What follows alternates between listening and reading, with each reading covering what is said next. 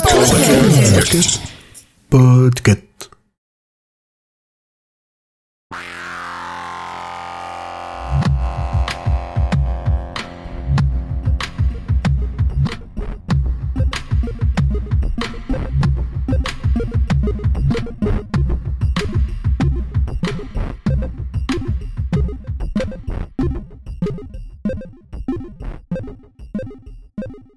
Bonjour à tous, chers auditeurs de l'école des facs. Dans ce nouveau format spécial, je vais vous parler de projets Kickstarter avec succès. Si l'idée vous plaît ou que vous souhaitez en savoir plus sur une campagne de financement participatif lifestyle ou tech, n'hésitez pas à m'envoyer vos idées. Pour ce mois de février, je vais vous parler d'un projet de jeu vidéo. Alors oui, ce n'est pas aussi original que la mangeoire Bird Buddy du mois dernier, mais c'est tout de même un projet qui a fait palpiter mon petit cœur, tellement que j'ai même craqué pour avoir une clé de jeu en contrepartie je sens que cette chronique va me ruiner. Nous allons donc parler d'une petite pépite proposée sur la plateforme Kickstarter ce mois-ci, mais ne vous inquiétez pas, je parlerai aussi de plateformes comme Ulule par exemple. Cocorico Aujourd'hui donc, on va parler de Coral Island. Qu'est-ce que c'est que Coral Island?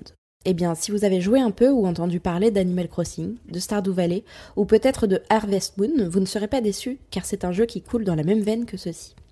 En effet, Coral Island est un simulateur de vie quotidienne sur une petite île, comme son nom l'indique. Il y a plein de mécaniques de jeu différentes. Un gros côté sensibilisation à la nature avec un nettoyage des océans, des genres de mines avec des petits monstres pour récupérer certains matériaux, de la gestion de ferme comme dans Stardew Valley pour gagner des sous et vendre sur le marché, mais aussi une gestion des flux sociaux où vous pouvez rencontrer les habitants de l'île et dialoguer, devenir amis, ou plus avec les villageois. De plus, le jeu a une patte graphique qui personnellement me plaît beaucoup, et si vous le souhaitez, tous les liens seront disponibles dans la barre d'informations pour pouvoir voir un petit peu plus de quoi je parle. Ce jeu est tout simplement un mix de plein de jeux que j'ai cités plus haut et qui ne pouvaient que me plaire car j'en suis déjà fervente admiratrice. Et peut-être que cela vous plairont aussi. Je n'ai pas pour habitude de précommander des jeux, et encore moins de financer des jeux avant même leur sortie définitive, car pour Coral Island, il faudra attendre environ un an et demi pour en profiter pleinement. Mais kickstarter le projet, qui sera ensuite disponible sur Steam, Switch ou console de salon, m'a permis de profiter d'avantages qui me plaisent. En ayant payé un petit peu plus tôt nous avons des récompenses possibles très sympas en effet. Par exemple, déjà, nous avons un bon rabais vis-à-vis du prix de vente définitif. Une licence payée via le Kickstarter est à 16 dollars, donc comme une licence que j'ai payée.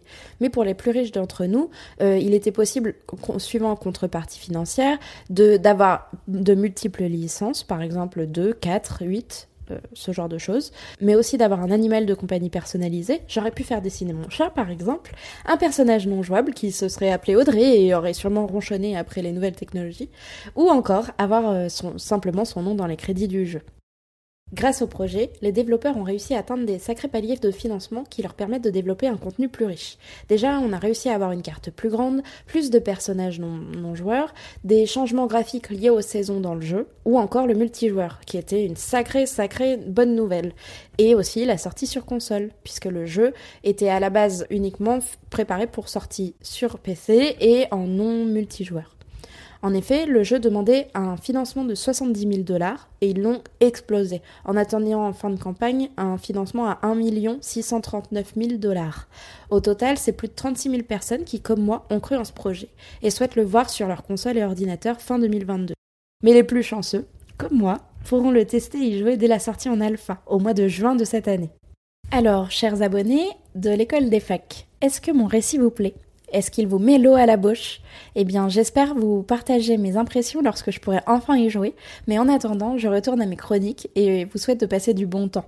Après tout, j'ai le temps d'attendre. Hein. J'ai des, des centaines de jeux qui m'attendent sur ma liste Steam, comme l'expliquait Simon dans une précédente chronique que vous pourrez retrouver sur notre flux.